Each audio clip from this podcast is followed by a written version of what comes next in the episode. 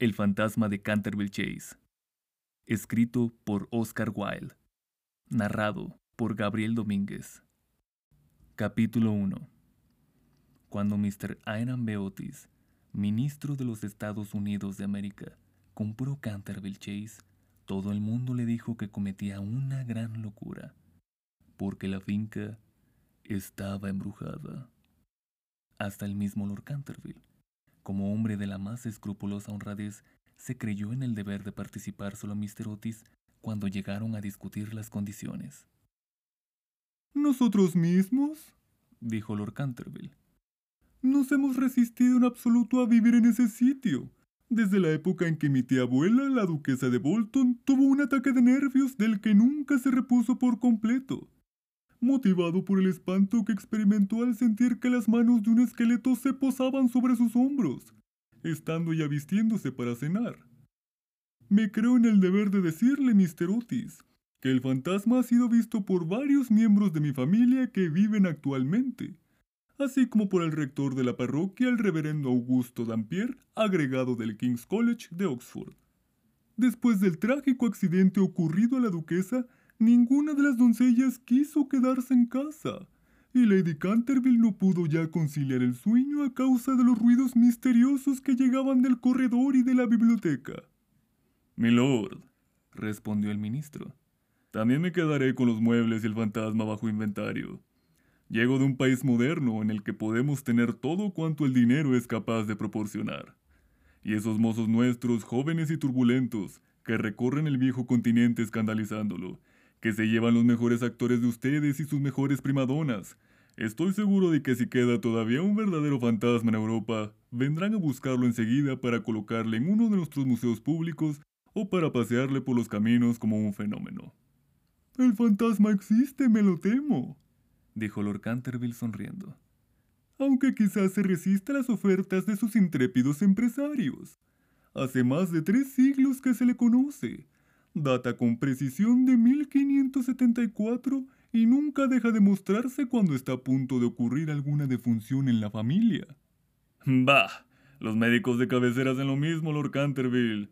Amigo mío, un fantasma no puede existir, y no creo que las leyes de la naturaleza admitan excepciones en favor de la aristocracia inglesa. ¿Realmente? dijo Lord Canterville, que no acababa de comprender la última observación de Mr. Otis. Ustedes son muy sencillos en América. Ahora bien, si le gusta a usted tener un fantasma en casa, mejor que mejor. Acuérdese únicamente que yo le previne.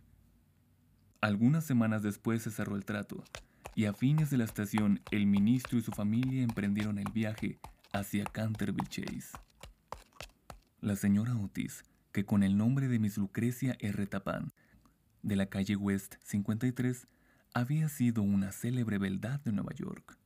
Era todavía una mujer muy bella, de edad regular, con unos ojos hermosos y un perfil magnífico. Muchas damas americanas, cuando abandonan su país natal, adoptan aires de persona atacada de una enfermedad crónica y se figuran que eso es uno de los sellos de distinción europea. Pero la señora Otis no cayó nunca en ese error.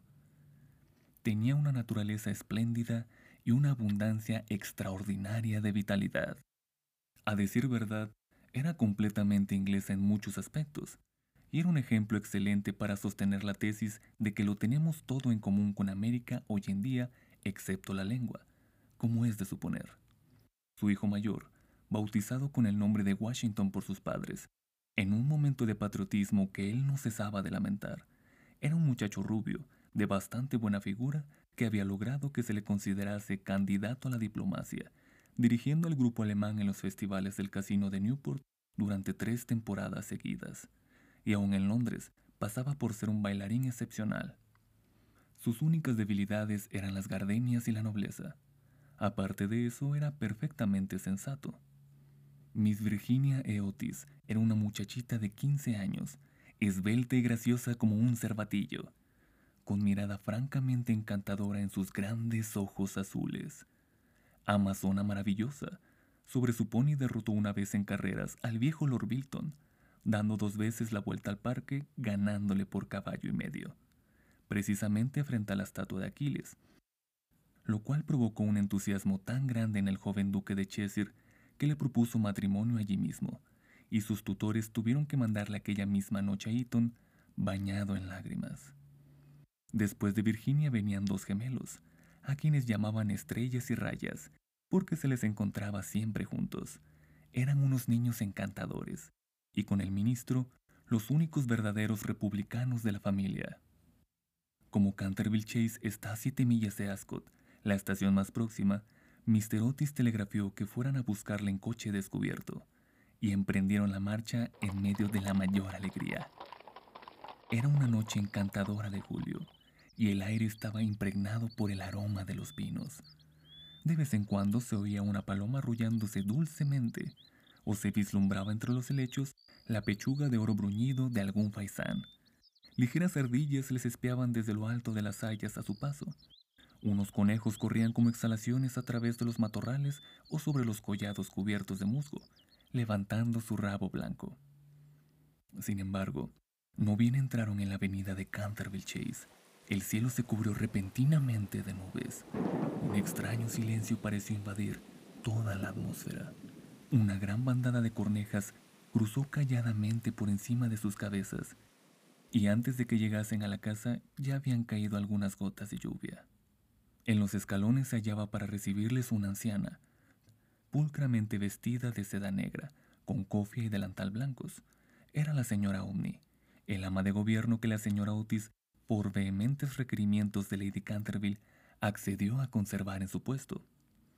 Hizo una profunda reverencia a cada uno de la familia cuando echaron pie a tierra y dijo, con la singular cortesía de los buenos tiempos antiguos, Les doy la bienvenida a Canterville Chase. La siguieron atravesando un hermoso hall de estilo Tudor hasta la biblioteca.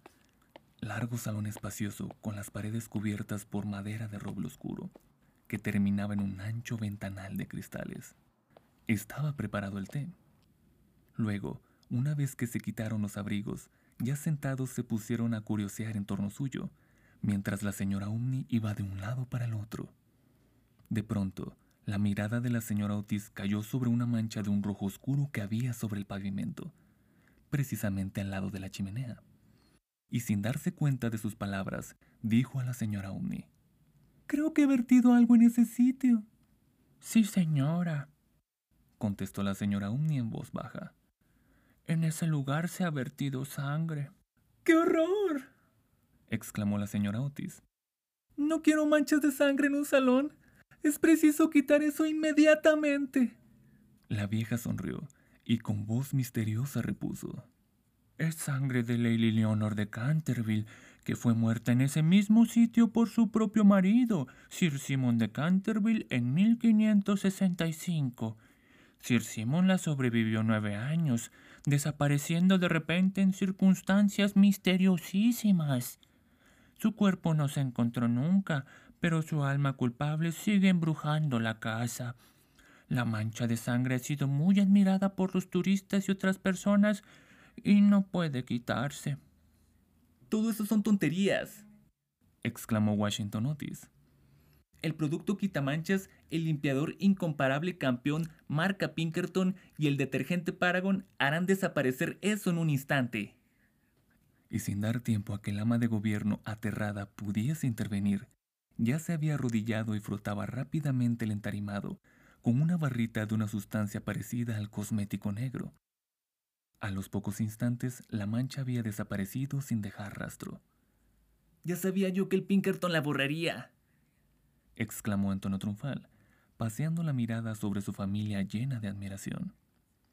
Pero apenas había pronunciado aquellas palabras cuando un relámpago iluminó la estancia sombría y el retumbar del trueno levantó a todos, menos a la señora Uni, que se desmayó. ¡Qué clima más atroz! Dijo tranquilamente el ministro, encendiendo un largo veguero. Creo que el país de los abuelos está tan lleno de gente que no hay buen tiempo bastante para todos. Siempre opiné que lo mejor que pueden hacer los ingleses es emigrar. Querido Airam, replicó la señora Otis, ¿qué podemos hacer con una mujer que se desmaya? Descontaremos eso de su salario, así no se volverá a desmayar. En efecto, La señora Omni no tardó en volver en sí. Sin embargo, se veía que estaba conmovida hondamente, y con voz solemne advirtió a la señora Otis que algún contratiempo iba a ocurrir en la casa. Señores, he visto con mis propios ojos unas cosas que pondrían los pelos de punta a un cristiano. Y durante noches y noches no he podido pegar los ojos a causa de las cosas terribles que pasaban aquí. A pesar de lo cual, Mr. Otis y su esposa aseguraron a la buena mujer que no tenían miedo ninguno de los fantasmas. La vieja ama de llaves después de haber impetrado la bendición de la providencia sobre sus nuevos amos y de discutir la posibilidad de un aumento de salario, se retiró a su habitación renqueando. Capítulo 2 La tempestad se desencadenó durante toda la noche, pero no produjo nada extraordinario. Al día siguiente, por la mañana, cuando bajaron a almorzar, encontraron de nuevo la terrible mancha sobre el entarimado. No creo, dijo Washington. Que tenga la culpa el limpiador Paragon. Lo he ensayado sobre toda clase de manchas. Debe ser cosa del fantasma.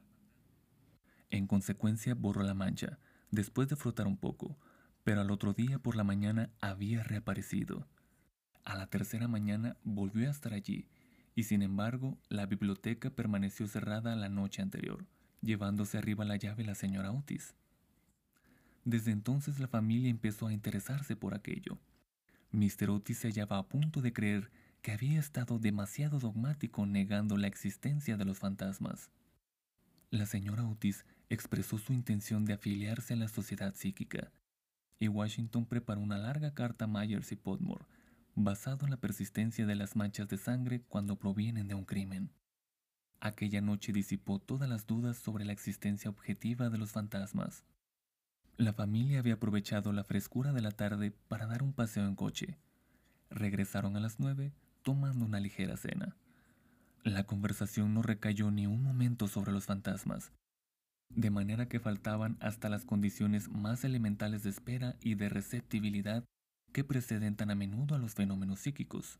Los asuntos que discutieron, por lo que luego es sabido por la señora Otis, fueron simplemente los habituales en la conversación de los americanos cultos que pertenecen a las clases elevadas, como por ejemplo, la inmensa superioridad de Miss Fanny Davenport sobre Sarah Bernhardt como actriz, la dificultad para encontrar maíz verde, galletas de trigo sarraceno y el omini aún en las mejores casas inglesas, la importancia de Boston en el desenvolvimiento del alma universal, las ventajas del sistema que consiste en anotar los equipajes de los viajeros y la dulzura del acento neoyorquino, comparado con el dejo de Londres. No se trató para nada de lo sobrenatural. A las once la familia se retiró, y a las once y media estaban apagadas todas las luces. Poco después, Mr. Otis se despertó con un ruido singular en el corredor, fuera de su habitación. Parecía un ruido de hierros viejos y se acercaba cada vez más. Se levantó en el acto, encendió una luz y miró la hora. Era la una en punto. Mr. Otis estaba perfectamente tranquilo. Se tomó el pulso y no lo encontró nada alterado. El ruido extraño continuaba, al mismo tiempo que se oía claramente el sonar de unos pasos. Mr. Otis se puso las zapatillas, cogió una aceitera alargada de su tocador y abrió la puerta y vio frente a él, en el pálido claro de luna, a un viejo de aspecto terrible. Sus ojos parecían carbones encendidos. Una larga cabellera gris caía en mechones revueltos sobre sus hombros. Sus ropas, de corte anticuado, estaban manchadas y en jirones. De sus muñecas y de sus tobillos colgaban unas pesadas cadenas y unos grilletes derrumbrosos. Mi distinguido señor, dijo Mr. Otis, Permítame que le ruegue vivamente que engrase esas cadenas. Le he traído para ello el engrasador Tamán y Sol Naciente. Dicen que es eficacísimo y que basta una sola aplicación. En la etiqueta hay varios certificados de nuestros adivinos más ilustres que dan fe de ello. Voy a dejársela aquí, al lado de las velas, y tendré un verdadero placer en proporcionarle más si así lo desea. Dicho lo cual, el ministro de los Estados Unidos dejó la aceitera sobre una mesa de mármol cerró la puerta y se volvió a meter en la cama. El fantasma de Canterville permaneció algunos minutos inmóvil de indignación. Después tiró, lleno de rabia, la aceitera contra el suelo encerado y huyó por el corredor, lanzando gruñidos cavernosos y despidiendo una extraña luz verde. Sin embargo, cuando llegaba a la gran escalera de roble, se abrió de repente una puerta. Aparecieron dos siluetas infantiles, vestidas de blanco, y una voluminosa almohada le rozó la cabeza. Evidentemente no había tiempo que perder, así es que, utilizando como medio de fuga la cuarta dimensión del espacio, se desvaneció a través del estuco y la casa de nuevo recobró su tranquilidad. Llegado a un cuartito secreto del ala izquierda, se adosó a un rayo de luna para tomar aliento y se puso a reflexionar para darse cuenta de su situación. Jamás en toda su brillante carrera, que ya duraba 300 años, fue injuriado tan groseramente. Se acordó de la duquesa viuda, en quien provocó una crisis de terror cuando estaba mirándose en el espejo cubierta de brillantes y de encajes. De las cuatro doncellas a quienes había enloquecido, produciéndoles convulsiones histéricas solo con hacerles visajes entre las cortinas de una de las habitaciones destinadas a invitados. Del rector de la parroquia, cuya vela apagó de un soplo cuando volvía el buen señor de la biblioteca a una hora avanzada, y que desde entonces tuvo que estar bajo el cuidado de Sir William Gould, convertido en mártir de toda clase de alteraciones nerviosas. De la vieja señora de Tremouillac, que, al despertarse al amanecer y descubrir un esqueleto sentado en un sillón al lado de la lumbre, entretenido en leer su diario, tuvo que guardar cama durante seis meses víctima de un ataque cerebral. Una vez curada se reconcilió con la iglesia y rompió sus relaciones con el señalado escéptico Voltaire. Recordó también la noche terrible en que el bribón de Lord Canterville fue hallado ahogándose en su vestidor, con una sota de espadas hundida en la garganta, viéndose obligado a confesar antes de morir que por medio de aquella carta había timado la suma de 50 mil libras a Jaime Fox, en casa de Crockford y juró que aquella carta se la hizo tragar el fantasma. Todas sus grandes hazañas le volvían a la memoria.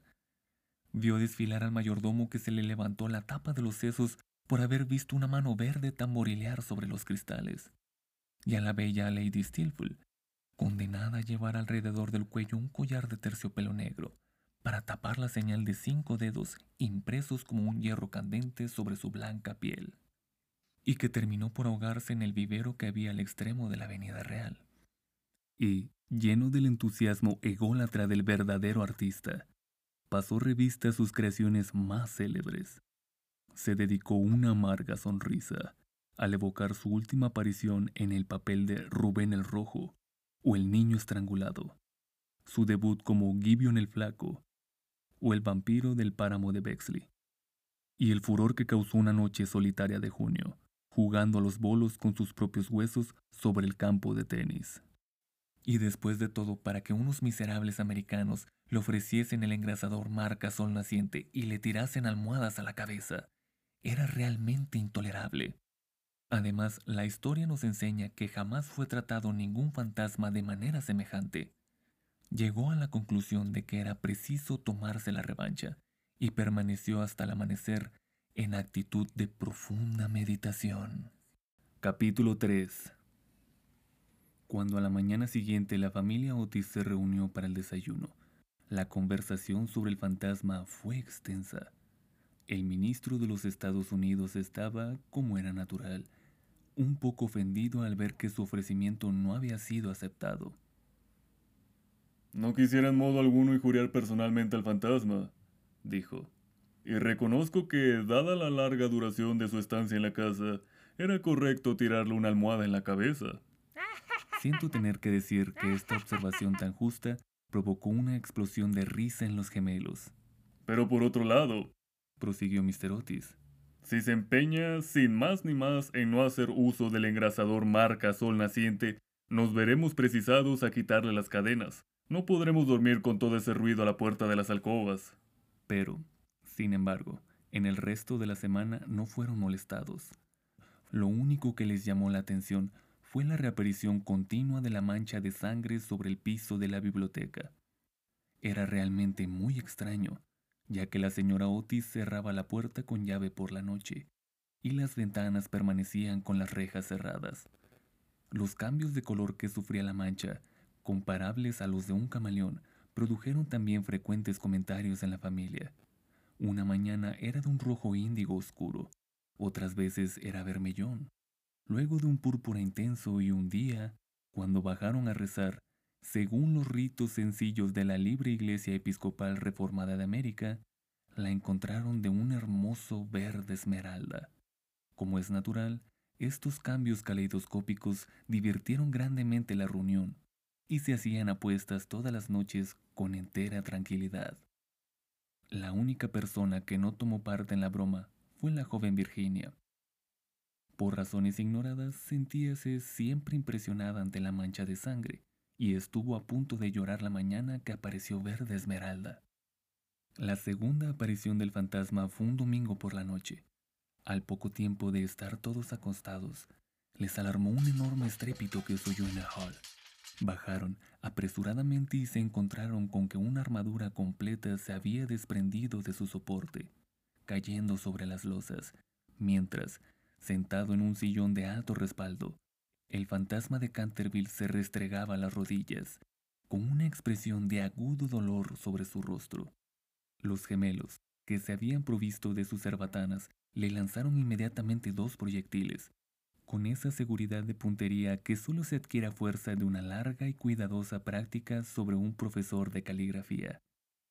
Mientras tanto, el ministro de los Estados Unidos mantenía al fantasma bajo la amenaza de su revólver y, conforme a la etiqueta californiana, le intimaba levantar los brazos.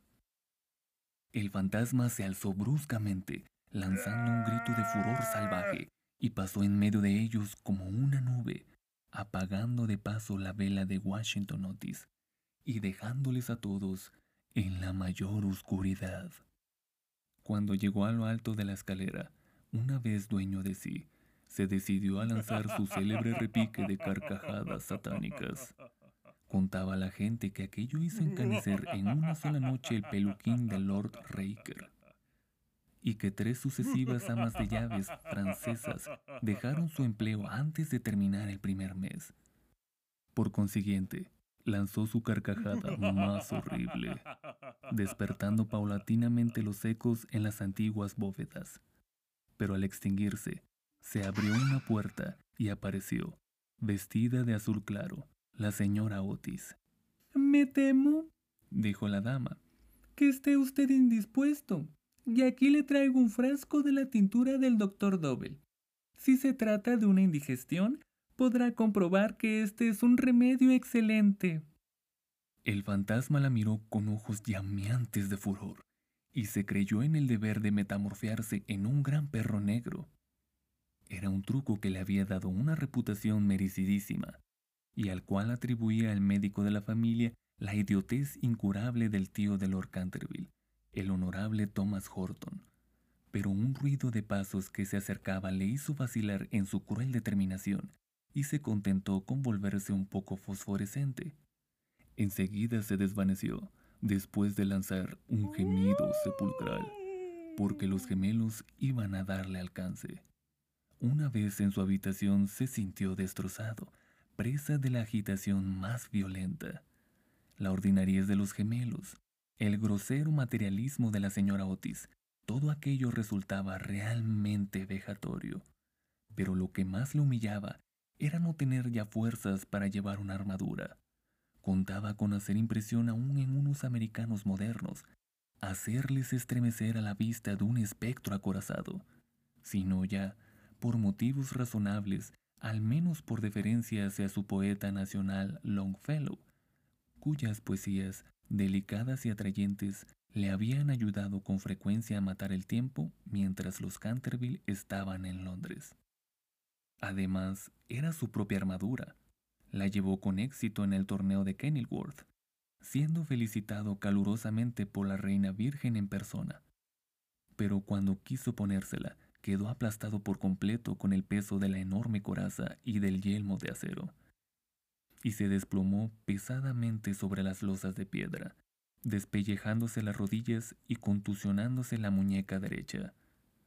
Durante varios días estuvo malísimo, y no pudo salir de su morada más que lo necesario para mantener en buen estado la mancha de sangre.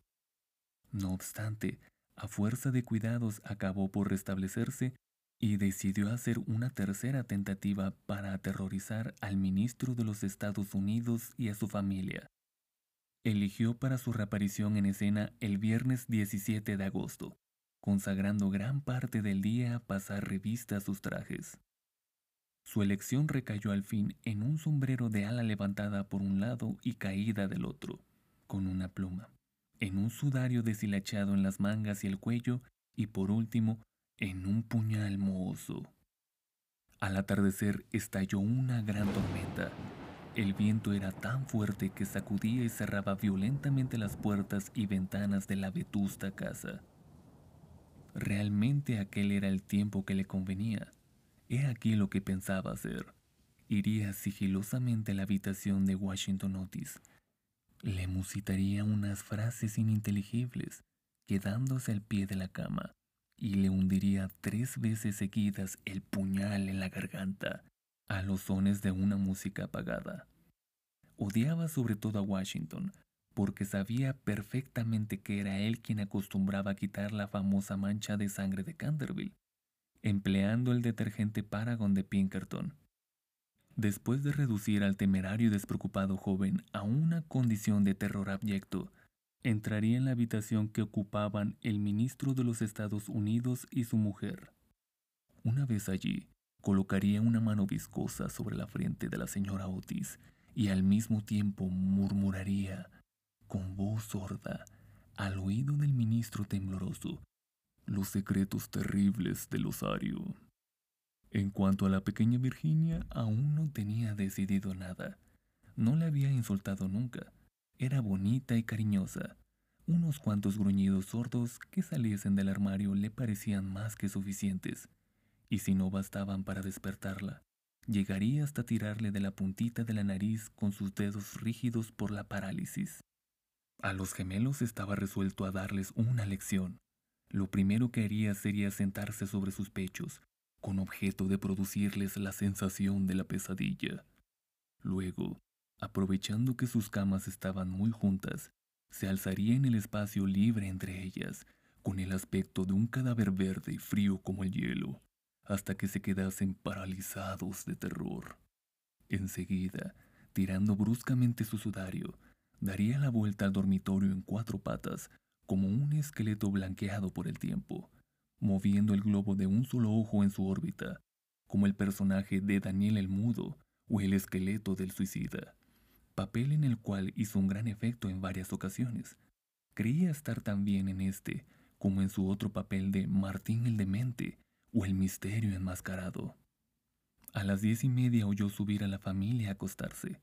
Durante algunos instantes le inquietaron las estrepitosas carcajadas de los gemelos, que se divertían indudablemente, con su loca alegría de colegiales antes de meterse en la cama. Pero a las once y cuarto, todo quedó nuevamente en silencio, y cuando sonaron las doce, se puso en camino. La lechuza chocaba contra los cristales de la ventana. El cuervo graznaba en el hueco de un tejo centenario y el viento gemía vagando alrededor de la casa, como un alma en pena. Pero la familia Otis dormía, sin sospechar la suerte que le esperaba.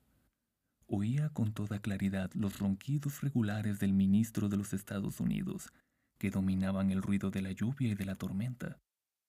Se deslizó furtivamente a través del estuco. Una sonrisa perversa se dibujaba sobre su boca cruel y arrugada.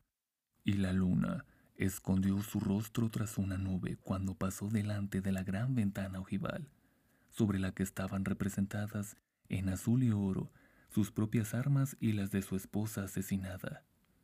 Seguía andando siempre, deslizándose como una sombra funesta, que hacía que hasta las tinieblas le maldijesen a su paso. Hubo un momento en que le pareció oír que alguien le llamaba. Se detuvo, pero era tan solo un perro que ladraba en la granja roja. Prosiguió su marcha, mascullando extraños juramentos del siglo XVI y blandiendo de vez en cuando el puñal enmohecido en el aire de medianoche. Por fin llegó a la esquina del pasillo que conducía a la habitación del infortunado Washington.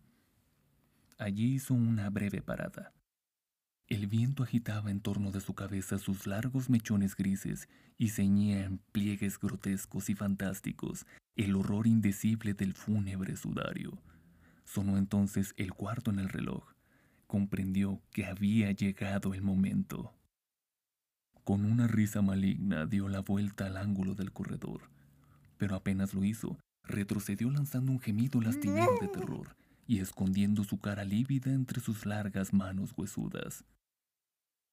Frente a él había un horrible espectro, inmóvil como una estatua, monstruoso como la pesadilla de un demente. Tenía la cabeza pelada y reluciente, faz redonda, carnosa y blanca. Una risa horrorosa parecía retorcer sus rasgos en una mueca eterna. Por los ojos brotaba oleadas una luz escarlata. La boca semejaba un ancho pozo de fuego.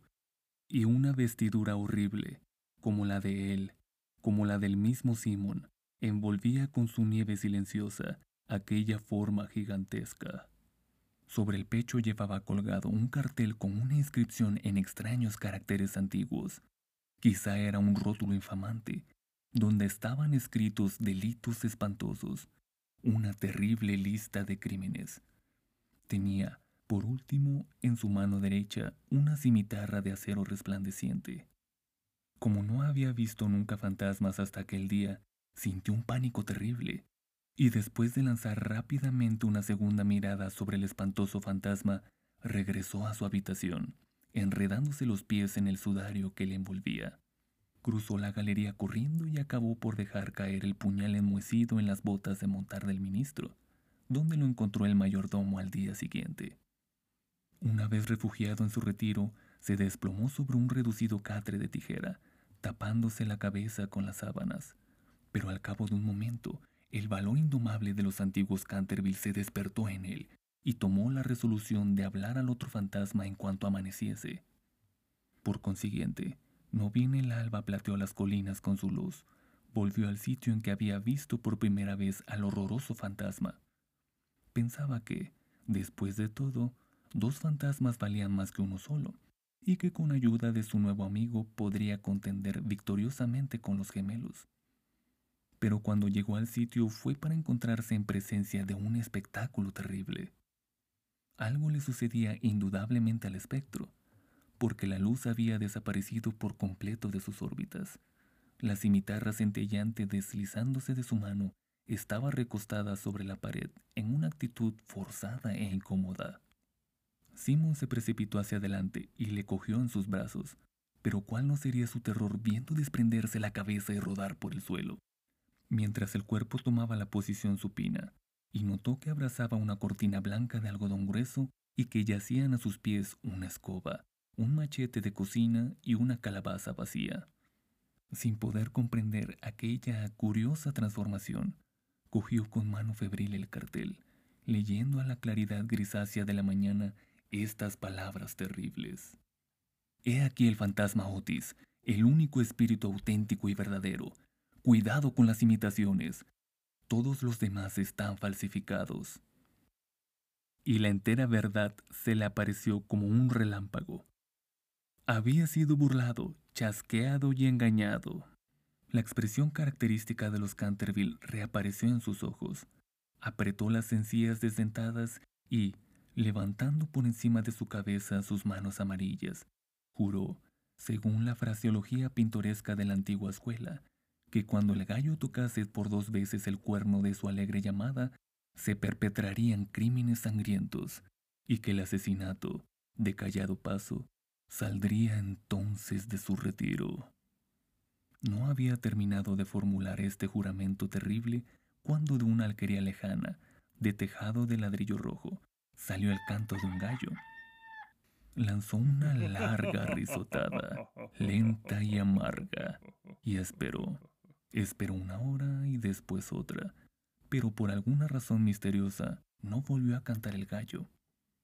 Por fin, a eso de las siete y media, la llegada de las criadas lo obligó a abandonar su terrible guardia y regresó a su morada, con altivo paso, pensando en su vana esperanza y proyecto fracasado. Una vez allí consultó varios libros de caballería, cuya lectura le interesaba extraordinariamente, y pudo comprobar que el gallo cantó siempre dos veces en cuantas ocasiones se tuvo que recurrir a aquel juramento. Que el diablo se lleve a ese infame volátil, murmuró. En otro tiempo hubiese caído sobre él con mi gran lanza, atravesándole el gañote y obligándole a cantar otra vez para mí aunque reventara. Y dicho esto se retiró a su confortable ataúd de plomo y allí permaneció hasta la noche. Capítulo 4 Al día siguiente el fantasma se sintió muy débil y cansado. Las terribles emociones de las cuatro últimas semanas empezaban a producir su efecto. Tenía el sistema nervioso completamente alterado y temblaba al más ligero ruido. No salió de su habitación en cinco días y concluyó por hacer una concesión en lo relativo a la mancha de sangre del salón de la biblioteca. Puesto que la familia Otis no quería verla, era indudablemente que no la merecía. Aquella gente estaba colocada a ojos vistas en un plano inferior de vida material y era incapaz de apreciar el valor simbólico de los fenómenos sensibles. La cuestión de las apariciones de fantasmas y el desenvolvimiento de los cuerpos astrales eran realmente para él una cosa muy distinta e indiscutiblemente fuera de su gobierno. Pero, por lo menos, constituía para él un deber ineludible mostrarse en el corredor una vez a la semana y farfullar por la gran ventana ojival el primero y el tercer miércoles de cada mes. No veía ningún medio digno de sustraerse a aquella obligación. Verdad es que su vida estuvo llena de crímenes, pero quitado eso era un hombre muy concienzudo en todo cuanto se relacionaba con lo sobrenatural. Así pues, los tres sábados siguientes atravesó, como de costumbre, el corredor entre doce de la noche y tres de la madrugada, tomando todas las precauciones posibles para no ser visto ni oído. Se quitaba las botas, pisaba lo más ligeramente que podía sobre las viejas maderas carcomidas. Se envolvía en una gran capa de terciopelo negro y no dejaba de usar el engrasador sol naciente para engrasar sus cadenas. Me veo precisado a reconocer que solo después de muchas vacilaciones se decidió a adoptar esta última forma de protegerse. Pero, al fin, una noche, Mientras cenaba la familia, se deslizó en el dormitorio del señor Otis y se llevó el frasquito. Al principio se sintió un poco humillado, pero después fue suficientemente razonable para comprender que aquel invento merecía grandes elogios y que cooperaba, en cierto modo, a la realización de sus proyectos. A pesar de todo, no se vio cubierto de molestias.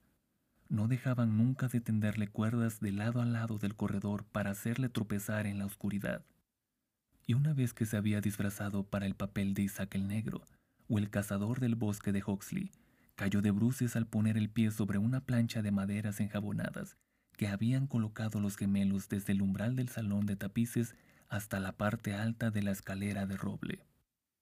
Esta última afrenta le dio tal rabia que decidió hacer un esfuerzo para imponer su dignidad y consolidar su posición social y formó el proyecto de visitar a la noche siguiente a los insolentes chicos de Eton, en su célebre papel de Ruperto el Temerario o el Conde sin cabeza. No se había mostrado con aquel disfraz desde hacía 70 años, es decir, desde que causó con él tal pavor a la bella Lady Barbara Modish, que ésta retiró su consentimiento al abuelo del actual Lord Canterville, y se fugó a Gretna Green con el arrogante Jack Castletown, jurando que por nada del mundo consentiría en emparentar con una familia que toleraba los paseos de un fantasma tan horrible por la terraza al atardecer. El pobre Jack fue al poco tiempo muerto, en duelo con arma de fuego por Lord Canterville, en terrenos de Wandsworth, y Lady Barbara murió de pena en Tunbridge Wells, antes de terminar el año.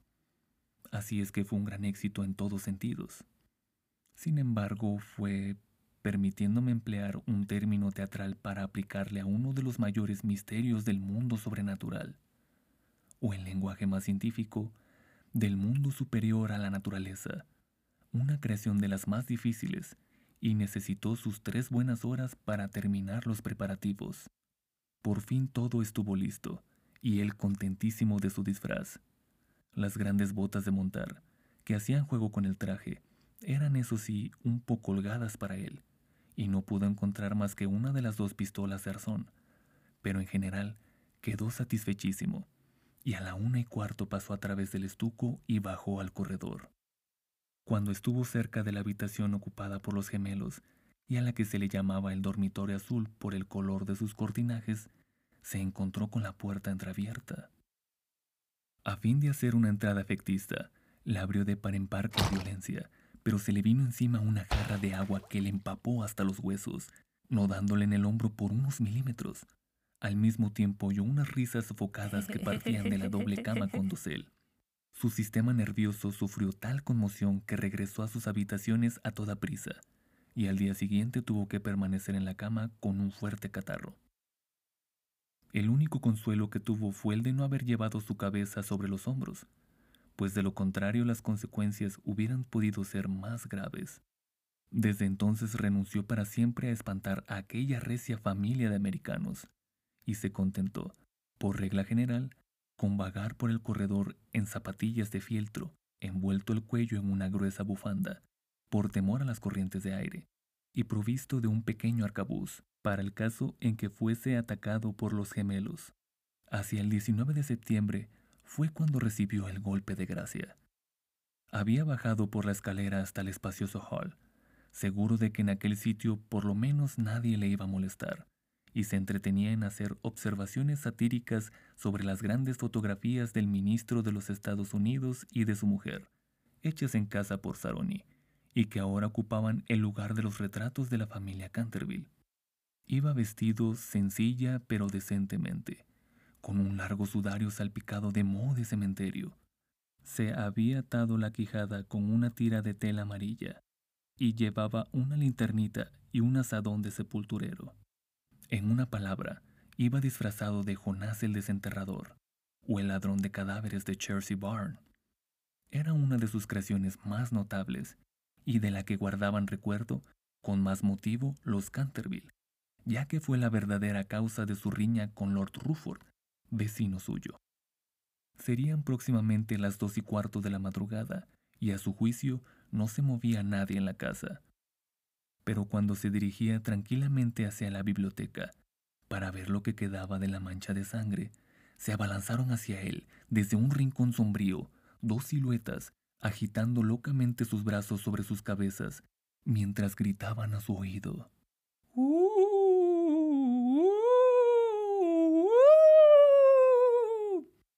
Lleno de pánico, cosa muy natural en aquellas circunstancias, se precipitó hacia la escalera, pero entonces se encontró frente a Washington Otis, que le esperaba armado con la gran regadera del jardín, de tal modo que cercado por sus enemigos, casi acorralado, tuvo que evaporarse en la gran estufa de hierro colado, que felizmente para él no estaba encendida, y abrirse paso hasta sus habitaciones por entre los cañones de las chimeneas, llegando a su refugio en el lamentable estado en que lo pusieron la agitación, el hollín y la desesperación. Desde aquella noche no volvió a vérsele nunca en expediciones nocturnas. Los gemelos se quedaron muchas veces en acecho para sorprenderle, sembrando de cáscaras de nuez los corredores todas las noches, con gran enojo de sus padres y de los criados. Pero fue inútil. Su amor propio estaba profundamente herido sin duda, y no quería mostrarse. En vista de ello, Mr. Otis reanudó de nuevo el trabajo en su gran obra sobre la historia del Partido Demócrata, obra que había empezado tres años antes. La señora Otis organizó un clan bake extraordinario, que dejó muy impresionados a todos los de la comarca. Los niños se dedicaron a jugar a la barra, al ecarte, al póker y a otros juegos típicos de América.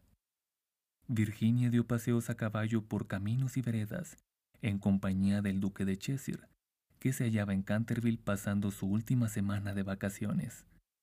Todo el mundo se figuraba que el fantasma había desaparecido, y en consecuencia, Mr. Otis escribió una carta a Lord Canterville para comunicárselo, y recibió en contestación otra carta en la que éste le testimoniaba el placer que le producía la noticia, y enviaba sus más sinceras felicitaciones a la digna esposa del ministro. Pero los Otis se equivocaban. El fantasma seguía en la casa, y aunque se hallaba muy delicado, no estaba dispuesto a retirarse, sobre todo después de saber que figuraba entre los invitados el duque de Cheshire, cuyo tío, Lord Francis Stilton, apostó una vez cien guineas con el coronel Carbury a que jugaría los dados con el fantasma de Canterville. A la mañana siguiente se encontraron a Lord Stilton tendido sobre el suelo del salón de juego en un estado de parálisis tal que, a pesar de la edad avanzada que alcanzó, no pudo ya pronunciar más palabra que esta. ¡Seis dobles! Esta historia era muy conocida en su tiempo, aunque, en atención a los sentimientos de las dos nobles familias, se hiciera todo lo posible por ocultarla, y existe un relato detallado de todo lo referente a ella en el tomo tercero de las memorias de Lord Tartle sobre el príncipe regente y sus amigos. Desde entonces, el fantasma deseaba vehementemente probar que no había perdido su influencia sobre los Stilton, con los que además estaba emparentado, pues una prima hermana suya se casó en segundas nupcias con el señor Buckley, del que descienden en línea directa, como todo el mundo sabe, los duques de Cheshire.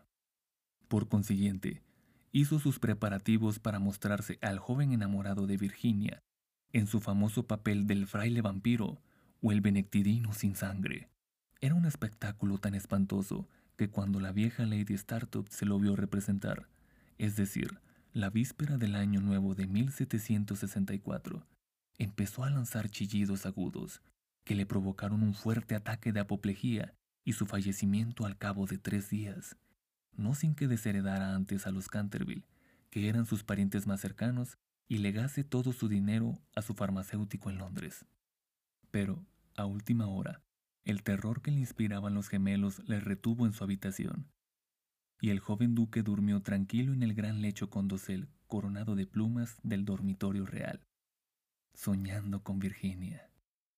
Capítulo 5 Unos días después, Virginia y su adorador de cabello rizado dieron un paseo a caballo por los prados de Brooklyn, paseo en el que ella se desgarró su vestido de amazona al saltar un seto, y de vuelta a su casa, entró por la escalera de detrás para que no la viesen. Al pasar corriendo por delante de la puerta del salón de tapices, que estaba abierta de par en par, le pareció ver a alguien dentro. Pensó que sería la doncella de su madre, que iba con frecuencia a trabajar a esa habitación. Asomó la cabeza para encargarle que le cosiese el vestido.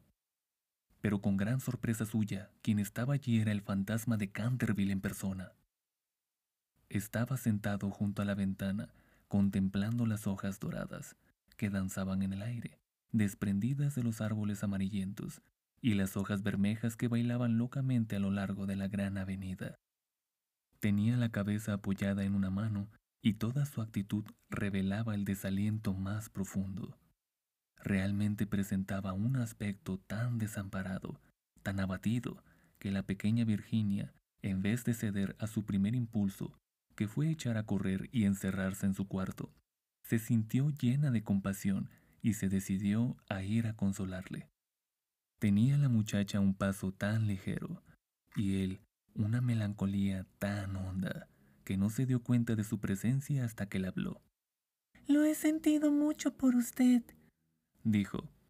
Pero mis hermanos regresan mañana a Eton, y entonces, si se porta usted bien, nadie le atormentará.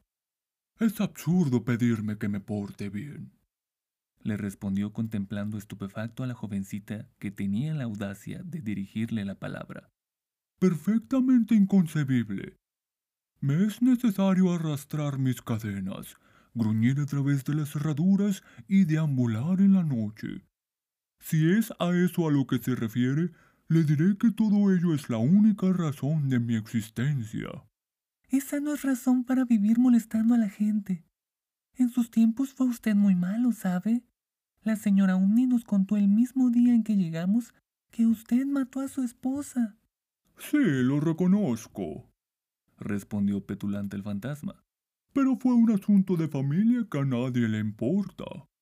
Está muy mal eso de matar a alguien, replicó Virginia, que a veces adoptaba una dulce actitud puritana, heredada posiblemente de alguno de sus antepasados de la vieja Nueva Inglaterra. Detesto la ramplona severidad de la ética abstracta. Mi esposa era muy poco agraciada y simplona. Nunca pudo almidonar bien mis puños y no sabía nada de cocina. Vea usted, un día casé un magnífico cervatillo en los bosques de Huxley, un espléndido gamo. ¿Y sabe usted cómo me lo sirvió en la mesa? Bueno, eso ahora no importa. Ya pasó. Pero sin embargo, no halló nada bien que sus hermanos me dejasen morir de hambre, aunque yo la hubiese matado. Le dejaron morir de hambre. ¡Ay, señor fantasma! Quiero decir, don Simón, ¿tiene usted hambre? Tengo un sándwich en mi costurero. ¿No lo quiere? No, gracias. Ahora ya no necesito comer. Pero de todas formas es usted muy amable. Es usted mucho más fina y atenta que el resto de su familia que es tan ordinaria, horrorosa, vulgar y que se conducen como bandoleros. ¡Basta! exclamó Virginia, dando con el pie en el suelo. El brutal y ordinario es usted. En cuanto a lo de bandolero y ladrón, usted bien sabe que ha robado las pinturas de mi caja para restaurar esa ridícula mancha de sangre en la biblioteca. Primero me robó todos los rojos, incluyendo el vermellón, y ya no pude seguir pintando las puestas de sol. Después se llevó el verde esmeralda y el amarillo cromo. Y por último no me han quedado más que el azul añil y el blanco de China. De manera que solo puedo pintar escenas de claro de luna, que siempre son tristes y nada fáciles de pintar. Nunca lo acusé aunque ello me hacía sentir furiosa y todo resultaba grotesco porque ¿quién ha oído decir que exista la sangre de color verde esmeralda? Bueno, en verdad, dijo el fantasma con cierta dulzura. ¿Qué iba yo a hacer? Es dificilísimo en los tiempos actuales agenciarse sangre de verdad. Y ya que su hermano empezó todo esto con su detergente Paragon, no veo por qué no iba yo a usar sus colores para defenderme. En cuanto al tono, es cuestión de gusto. Así, por ejemplo, los Canterville tienen sangre azul, la sangre más azul que existe en Inglaterra. Aunque ya sé que ustedes los americanos no hacen el menor caso de esas cosas. No sabe usted nada, y lo mejor que puede hacer es emigrar y así se desarrollará su mentalidad. Mi padre tendrá un verdadero gusto en proporcionarle un pase gratuito y aunque haya derechos arancelarios elevadísimos sobre toda clase de cosas espirituosas, a usted no le pondrán trabas en la aduana. Y una vez en Nueva York, puede usted contar con un gran éxito. Conozco infinidad de personas que darían cien mil dólares por tener antepasados y que sacrificarían mayor cantidad aún por tener un fantasma en la familia. Creo que no me gustaría América, Quizás se deba a que allí no tenemos ni ruinas ni curiosidades, dijo burlonamente Virginia. ¿Qué curiosidades ni qué ruinas? Contestó el fantasma. Tienen ustedes su marina y sus modales. Buenas noches. Voy a pedir a papá que conceda a los gemelos una semana más de vacaciones. No se vaya, Miss Virginia, se lo suplico, exclamó el fantasma. Estoy tan solo y soy tan desgraciado que no sé qué hacer. Quisiera irme a dormir y no puedo. Es inconcebible. No tiene usted más que meterse en la cama y apagar la vela. Algunas veces es dificilísimo permanecer despierto, sobre todo en una iglesia. Pero en cambio, dormir es muy sencillo. Hasta los niños saben dormir admirablemente y no son nada ilustrados. Hace trescientos años que no duermo, dijo el anciano tristemente, haciendo que Virginia abriese mucho sus hermosos ojos azules, llenos de asombro. Hace ya trescientos años que no duermo, y me siento tan cansado. Virginia adoptó un grave continente, y sus finos labios temblaron como pétalos de rosa. Se acercó y, arrodillándose al lado del fantasma, contempló su viejo rostro marchito. Pobre, pobre fantasma, murmuró. ¿Y no hay ningún lugar donde pueda usted dormir? Allá lejos, pasado el pinar.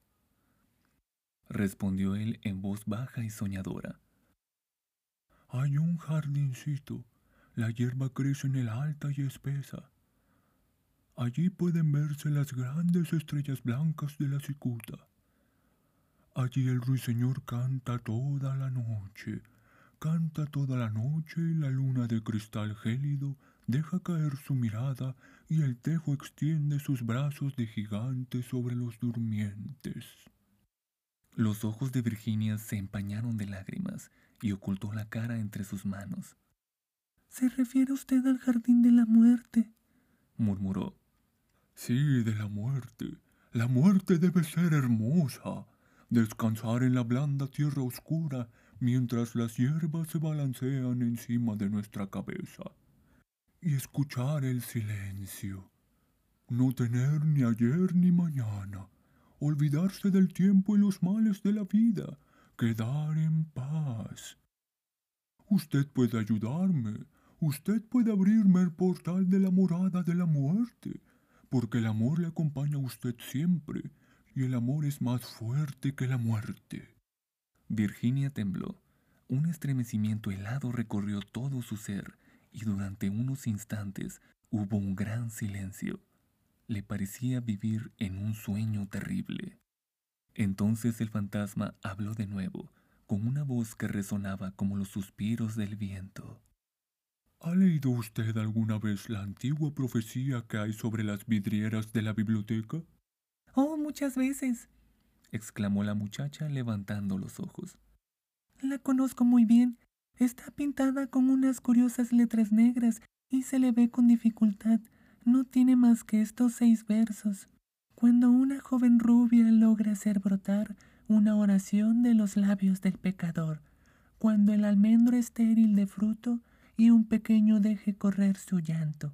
Entonces toda la casa quedará tranquila y volverá la paz a Canterville. Pero no sé lo que significan. Significan que usted tiene que llorar conmigo mis pecados, porque no tengo lágrimas, y que tiene usted que rezar conmigo por mi alma, porque no tengo fe. Y entonces, si ha sido usted siempre dulce, buena y cariñosa, el ángel de la muerte se compadecerá de mí.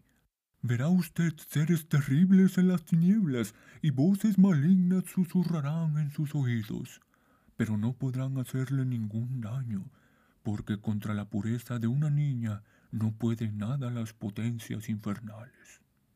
Virginia no contestó, y el fantasma se retorció las manos en la violencia de su desesperación, sin dejar de mirar la rubia cabeza inclinada. De pronto, se irguió la joven, muy pálida, con un fulgor extraño en los ojos. No tengo miedo, dijo con voz firme. Y rogaré al ángel que se apiade de usted. El fantasma, levantándose de su asiento y lanzando un débil grito de alegría, tomó su mano e inclinándose sobre ella con la gracia de los viejos tiempos, la besó. Sus dedos estaban fríos como el hielo, y sus labios abrazaban como el fuego, pero Virginia no flaqueó. Después la hizo atravesar la estancia sombría. Sobre el tapiz de un verde apagado estaban bordados unos pequeños cazadores. Soplaban en sus cuernos adornados con borlas y con sus lindas manos le hacían señas de que retrocediese. Vuelve sobre tus pasos, Virginia. Virginia, no sigas. Vete, vete. gritaban pero el fantasma le apretaba en aquel momento la mano con más fuerza, y ella cerró los ojos para no verlos. Horribles alimañas de colas de lagarto y de ojos saltones hacían guiños maliciosos en las esquinas de la chimenea, mientras le decían en voz baja, Ten cuidado, Virginia, ten cuidado. Podríamos no volver a verte. Pero el fantasma apresuró entonces el paso y Virginia no oyó nada. Cuando llegaron al extremo de la estancia, el viejo se detuvo, murmurando unas palabras que ella no pudo comprender. Volvió Virginia a abrir los ojos y vio disiparse el muro lentamente, como una neblina, y abrirse una negra caverna. Un áspero y helado viento les azotó, sintiendo la muchacha que alguien tiraba de su vestido. ¡Deprisa, deprisa! gritó el fantasma. ¡O será demasiado tarde! Y en el mismo momento el muro se cerró de nuevo detrás de ellos, y el salón de tapices quedó desierto. Capítulo 6 Diez minutos después sonó la campana para el té, y Virginia no bajó. La señora Otis envió a uno de los criados a buscarla. No tardó en volver diciendo que no había podido encontrar a Miss Virginia por ninguna parte. Como la muchacha tenía la costumbre de ir todas las tardes al jardín a coger flores para la cena, la señora Otis no se preocupó en lo más mínimo. Pero sonaron las seis y Virginia no aparecía.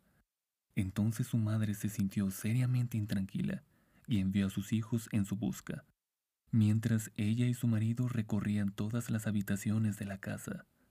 A las seis y media volvieron los muchachos diciendo que no habían encontrado huellas de su hermana por alguna parte.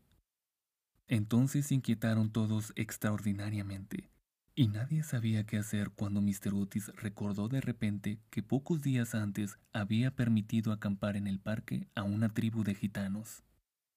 Así pues, salió inmediatamente para Blackfell Hollow, acompañado de su hijo mayor y de dos criados de la granja.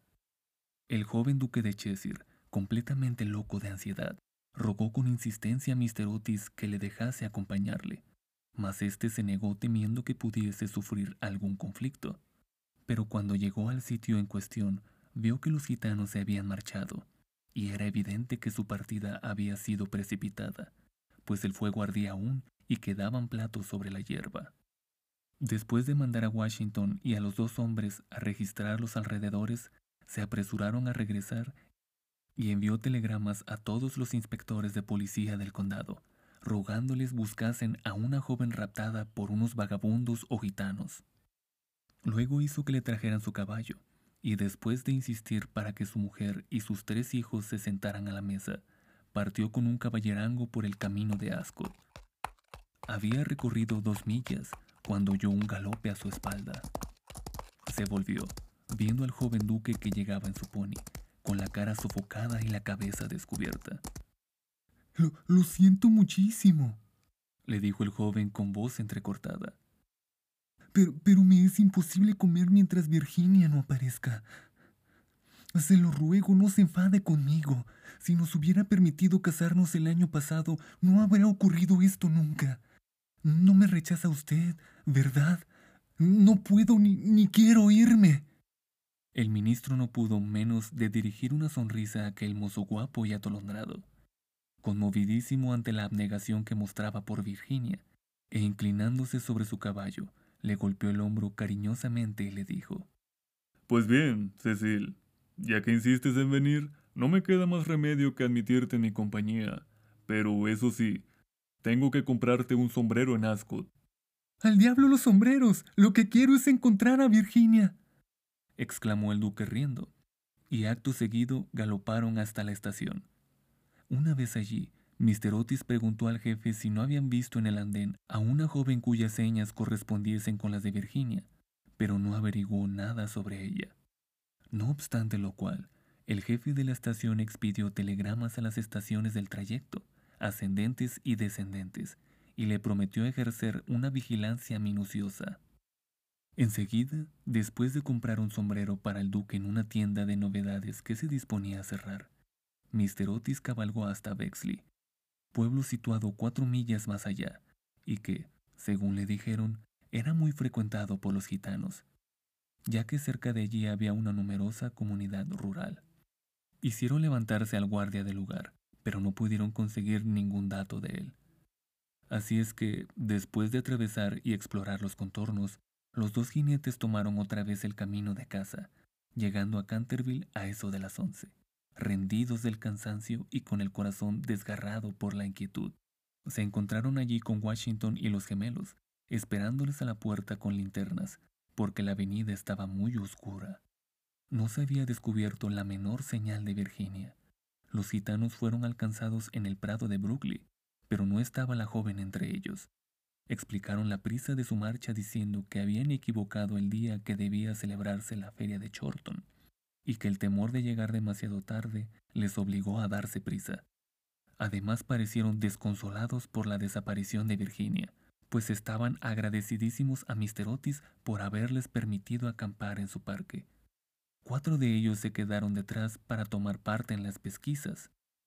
Se hizo vaciar el estanque de las carpas, registraron la finca en todos sentidos, pero no consiguieron nada.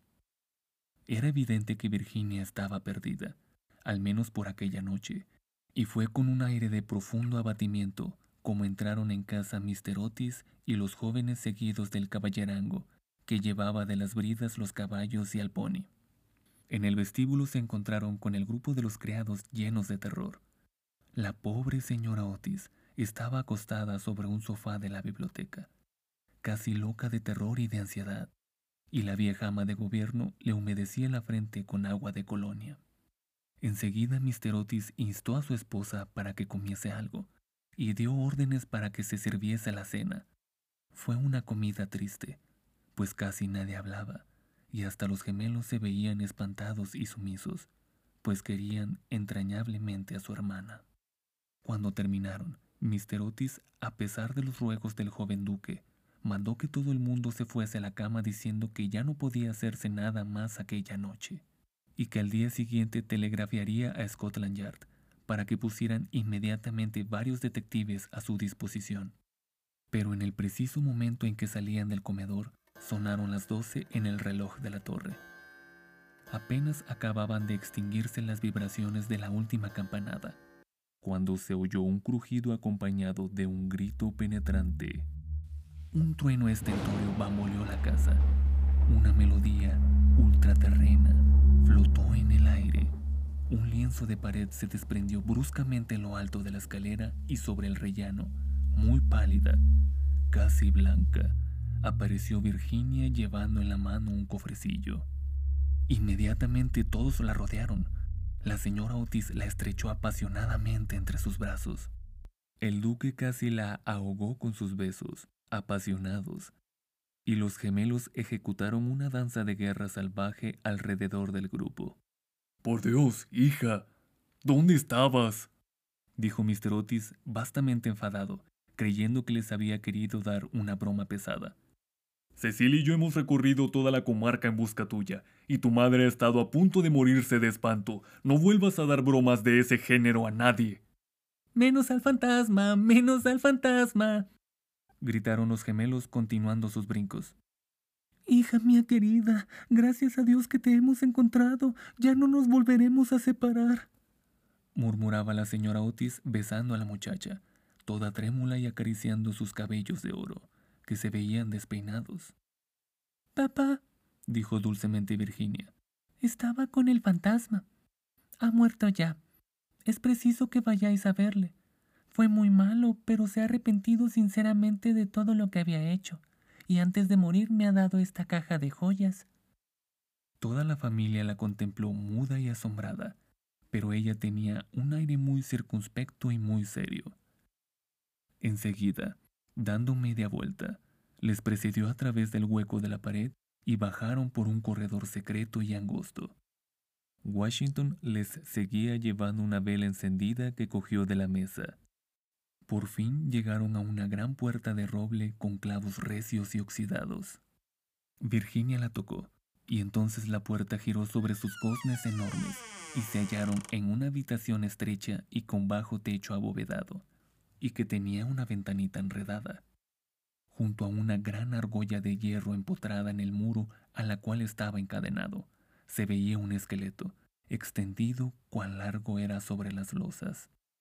Parecía estirar sus dedos descarnados, como intentando llegar a un plato y un cántaro de forma antigua, colocados de tal forma que no pudiese alcanzarlos. El cántaro había estado lleno de agua indudablemente, pues tenía su interior tapizado de moho verde. Sobre el plato no quedaba más que polvo.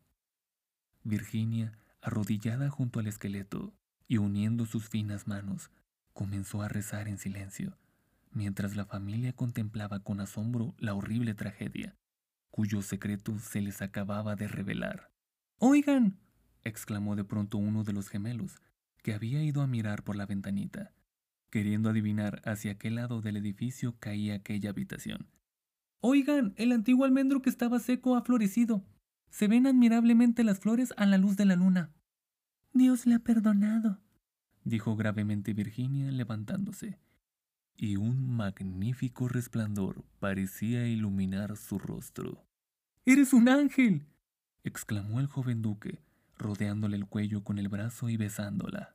Capítulo 7 Cuatro días después de estos curiosos sucesos, a eso de las once de la noche, salía un fúnebre cortejo de Canterville House.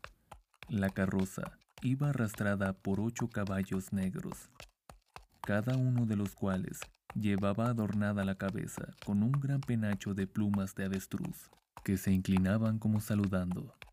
La caja de plomo iba cubierta con un rico paño púrpura, sobre el cual estaban bordadas en oro las armas de los Canterville, a cada lado del carro y de los coches marchaban los criados, llevando antorchas encendidas. Toda aquella comitiva tenía un aspecto grandioso e imponente. Lord Canterville presidía el duelo. Había venido del país de Gales expresamente para asistir al entierro y ocupaba el primer coche con la pequeña Virginia. Después iban el ministro de los Estados Unidos y su esposa, y detrás Washington y los dos muchachos. En el último coche iba la señora Umni. Todo el mundo convino en que después de haber sido atemorizada por el fantasma por espacio de más de 50 años, tenía realmente derecho a verle desaparecer para siempre. Cavaron una profunda fosa en un rincón del cementerio, precisamente bajo el tejo centenario, y dijo las últimas oraciones, del modo más solemne, el reverendo Augusto Dampier. Una vez terminada la ceremonia, los criados, siguiendo una antigua costumbre establecida en la familia Canterville, apagaron sus antorchas. Luego, al bajar la caja a la fosa, Virginia se adelantó, colocando encima de ella una cruz hecha con flores de almendro blancas y rosadas. En aquel momento salió la luna de detrás de una nube e inundó el cementerio con sus rayos de silenciosa plata, y de un bosquecillo cercano se elevó el canto de un ruiseñor. Virginia recordó la descripción que le hizo el fantasma del jardín de la muerte. Sus ojos se llenaron de lágrimas y apenas pronunció una palabra durante el regreso a la casa. A la mañana siguiente, antes de que Lord Canterville partiese para la ciudad, la señora Otis conferenció con él respecto de las joyas entregadas por el fantasma a Virginia. Eran magníficas. Había sobre todo un collar de rubíes en una antigua montura veneciana que era un espléndido trabajo del siglo XVI, y el conjunto representaba tal cantidad que Mr. Otis sentía grandes escrúpulos en permitir a su hija el aceptarlas.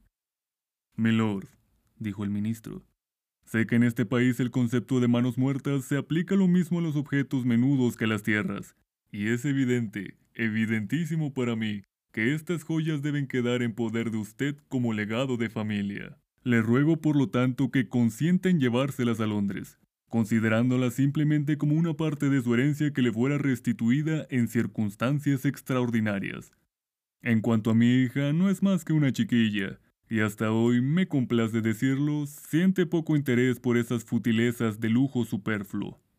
He sabido igualmente por la señora Otis, cuya autoridad no es despreciable en cosas de arte, dicho sea de paso, pues ha tenido la suerte de pasar varios inviernos en Boston cuando era jovencita, que esas piedras preciosas tienen un gran valor monetario y que si se pusieran en venta producirían una bonita suma. En estas circunstancias, Lord Canterville, reconocerá usted indudablemente que no puedo permitir que queden en manos de ningún miembro de mi familia. Además de que todas esas baratijas y chucherías y todos esos juguetes, por muy apropiados y necesarios que sean a la dignidad de la aristocracia británica, estarían fuera de lugar entre personas educadas de acuerdo con los severos principios, según los inmortales principios, pudiera decirse, de la sencillez republicana. Quizá me atrevería a decir que Virginia tiene gran interés en que le deje usted la cajita que encierra esas joyas en recuerdo de las locuras y de los infortunios de su antepasado y como esa caja ya es muy vieja y por consiguiente deterioradísima, quizá encuentre usted razonable acoger favorablemente su deseo.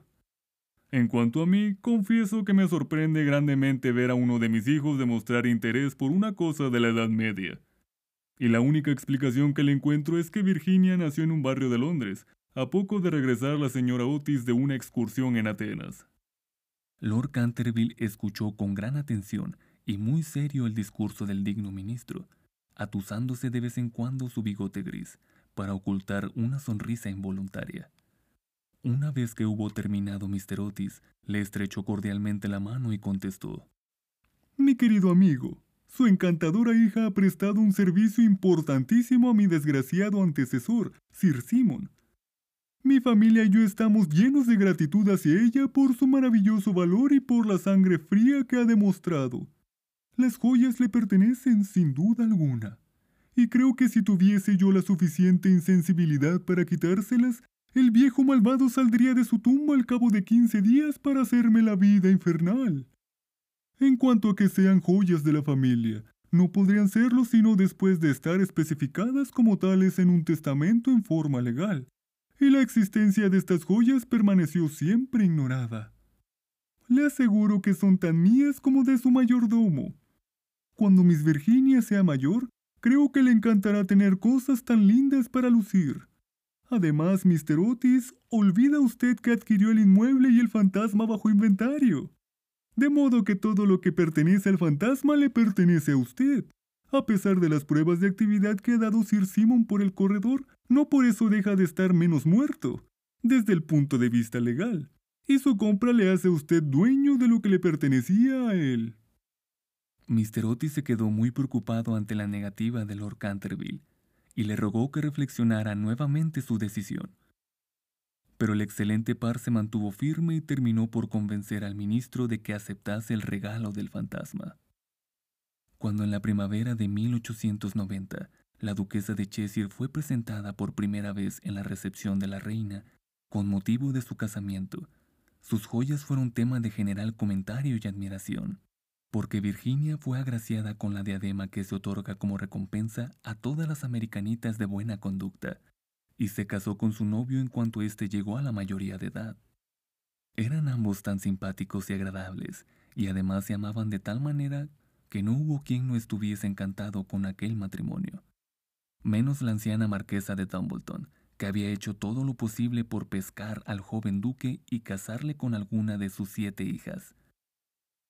Para conseguirlo no dio menos de tres comidas costosísimas, y cosa extraña de notarse, Mr. Otis en cierto modo le había ayudado. Mr. Otis sentía una viva simpatía personal por el duque, pero teóricamente era enemigo de los títulos nobiliarios, y según sus propias palabras, era de temer que, entre las influencias enervantes de una aristocracia ávida de placeres, llegase a olvidar su hija los verdaderos principios de la sencillez republicana. Sus observaciones quedaron olvidadas cuando avanzó por la nave central de la iglesia de San Jorge, en Hanover Square, llevando a su hija, apoyada en su brazo hacia el altar. No había en esos momentos un padre más orgulloso en todo el territorio de Inglaterra. El duque y la duquesa, pasada ya la luna de miel, regresaron a Canterville Chase, y al día siguiente de su llegada, por la tarde, fueron a dar una vuelta por el cementerio solitario del atrio de la iglesia próxima al Pinar. Al principio se había tenido una serie de dificultades acerca de la inscripción que debería figurar en la lápida de Sir Simon, pero al fin se decidió grabar solo las iniciales del nombre de aquel caballero y los versos que estaban escritos sobre la ventana de la biblioteca. La duquesa trajo consigo un ramo de rosas precioso y lo dejó sobre la tumba, y después de permanecer unos momentos de pie, caminaron dirigiéndose hacia el claustro en ruinas de la vieja abadía. La duquesa se sentó sobre el caído pilar de una columna, mientras que su esposo, descansando a sus pies, fumaba un cigarrillo contemplando a su esposa y mirando sus bellos ojos. De pronto tiró el cigarro, le tomó la mano y le dijo, Virginia, una buena esposa nunca debe tener secretos para su esposo. Querido Cecil, yo no tengo secretos para ti. Sí que los tienes, contestó él sonriendo. Nunca me has contado lo que te pasó mientras estuviste encerrada con el fantasma. Nunca se lo he contado a nadie, Cecil, dijo Virginia, con una actitud reposada y seria. Ya lo sé, pero a mí podrías decírmelo. Por favor, no me preguntes, Cecil. No puedo decírtelo. Pobre Sir Simon, le debo mucho. Sí, no te rías, Cecil, de veras, mucho le debo. Me hizo ver lo que era la vida y lo que significa la muerte y por qué el amor es más fuerte que ambas. El duque se levantó inclinándose para besar amorosamente a su esposa. Puedes guardarte tu secreto mientras pueda ser yo el dueño de tu corazón, murmuró. Ese siempre ha sido tuyo, Cecil. Y algún día se lo contarás a nuestros hijos, ¿no es verdad? Virginia se sonrojó. Fin.